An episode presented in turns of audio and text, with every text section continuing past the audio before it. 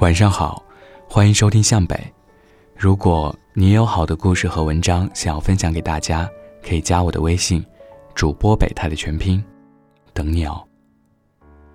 今天分享的文章叫做《只要你愿意，一切都来得及》，作者林夏萨摩，来自于听友远方的投稿。前一段时间。有个九四年的学妹给我打电话，她说她很迷茫，很害怕。她说没想到一转身就大三了，很快就要大四了，感觉好像随时要毕业的样子。可是她回头去看过去的三年时光，都不知道自己究竟干了些什么。读书没有好好读，恋爱也没有正经谈过。社团也只是随便打打酱油。他说：“感觉自己好失败，好像什么事情都做不好，不知道一个这样的自己要如何面对明年的毕业。”他还说：“但这样一个平庸的自己，身边却不乏厉害的人。他认识大一开始就利用寒暑假的时间四处旅行拍照的学姐，如今已经开始给旅行杂志供稿。”他认识大二的时候就交换去美国常春藤名校的学长，现在已经在那边读研继续深造。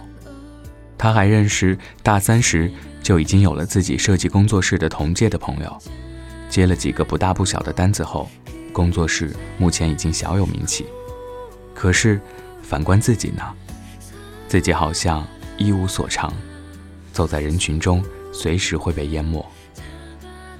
他说。明年就要毕业了，可是自己并不知道毕业以后要做什么。现在学的专业并不是他喜欢的。当年高考以后就是随便填了个学校，填了个专业，不曾想过那个时候的选择竟然要直接绑定了以后的人生。他好羡慕那些目标很明确的人，要么就是从事本专业的工作，要么就干脆跨行做一点别的。可是。他连个确定的答案都没有。他说：“我该怎么办啊？好像做什么事情都来不及。”他说：“好像过了二十岁以后，时间一直在快进，有太多的东西想要尝试，有太多的事情想做，有太多的地方想去，可是好像根本来不及啊。”他觉得好害怕，他怕自己就这样匆匆过了一生，到最后。却什么梦想都没有实现。他说：“如果时光可以倒流就好了。如果多给自己一点时间，也许情况会比现在好得多。至少他会有更多的时候去思考、去决定、去规划和经历一个更好的人生。可是你才二十岁啊，为什么害怕来不及？究竟是哪里来不及呢？”如果今天你只有二十岁，都觉得时间对你不公平，有太多的想法和愿望来不及去完成，那么那些三十岁、四十岁、五十岁，甚至是八十岁的，该怎么想呢？他们该向谁去讨时间？该向谁去要公平？你知道吗？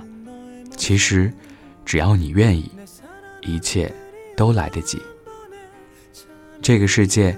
有三十岁开始重新学习、参加高考的人，只为了圆自己年少时因故破碎的一个大学梦。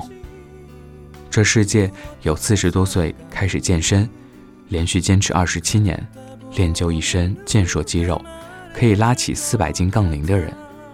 他叫山姆·布莱恩特，来自美国佐治亚州。这个世界有八十岁开始学画画。九十八岁成为艺术家的人，他是一位叫 Hale Laskosen 的日本老爷爷。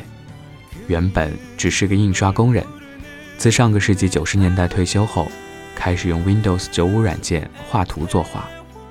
刚开始只是兴趣使然，画完后将画作打印出来自我欣赏。慢慢的开始举办个展，甚至开始将作品推出市场出售。所以。你为什么怕来不及？跟这些人相比，你凭什么怕来不及？如果害怕有用的话，要努力干嘛呢？那我每天什么都不用干，只要躺在床上自我催眠，重复着“我好害怕，我害怕来不及”的心理状况就好了。我一害怕，天就不会黑；我一害怕，就不用写毕业论文，不用答辩，不用毕业；我一害怕，就不用烦恼找工作，不用每天上下班挤公交，反正有人养着我。朋友。你能不能不要这么天真，这么可爱呢？害怕是这个世界上最无用的东西之一。害怕，它只会徒增无谓的烦躁和压力，并不能帮助你解决任何实际的问题。事实上，更多的时候，害怕像是一个任意反弹的弹簧，肆意的搅乱你的生活。你越害怕来不及，就越来不及。你越害怕事情做不好，他就真的做不好，颇有点墨菲定律的意味。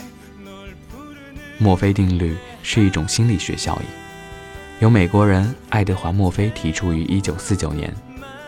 他告诉我们，会出错的事总会出错。如果你担心某种情况发生，那么它就更有可能发生。所以，害怕不仅无异于解决问题。更有可能使得问题变得更糟糕。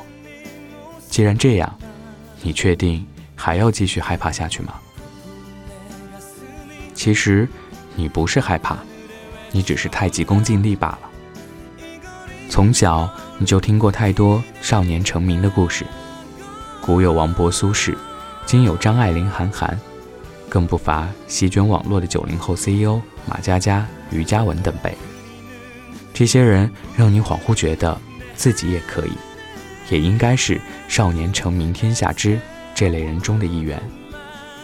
你希望在一个还算年轻的年纪就能拥有你想要的一切，拥有足够你挥霍的资本。这资本可以是时间，可以是金钱，也可以是能力或才华。如果你是大学生。最好是学校里一举一动都备受瞩目的风云人物，或者是学生会和社团里的受器重的骨干。总之，不论学习还是社会实践，你都如鱼得水，风生水起。如果你已经离开象牙塔，步入社会，那最好是有一帮意气风发、与你一起打天下的兄弟，或者一份如日中天的事业。又或者一份轻松好混的工作，换一句话说，是以你的能力可以轻松驾驭的工作。高大上的工作环境，诱人的薪资待遇，同事是逗逼，老板是傻逼，隔壁要是有个帅逼或美女就更好不过了。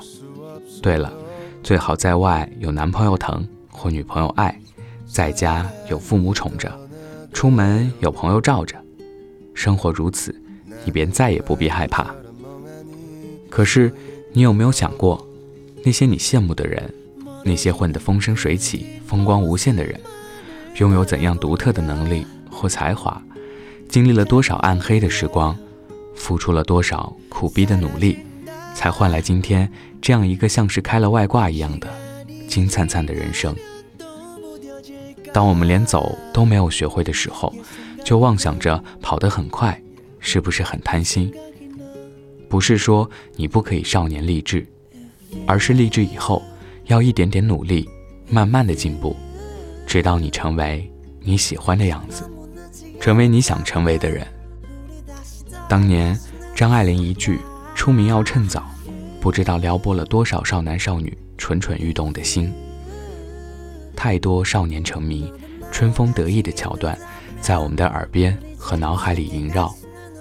所以，当我们处在一个二十多岁籍籍无名的年纪时，我们困惑、迷茫、焦虑、不安。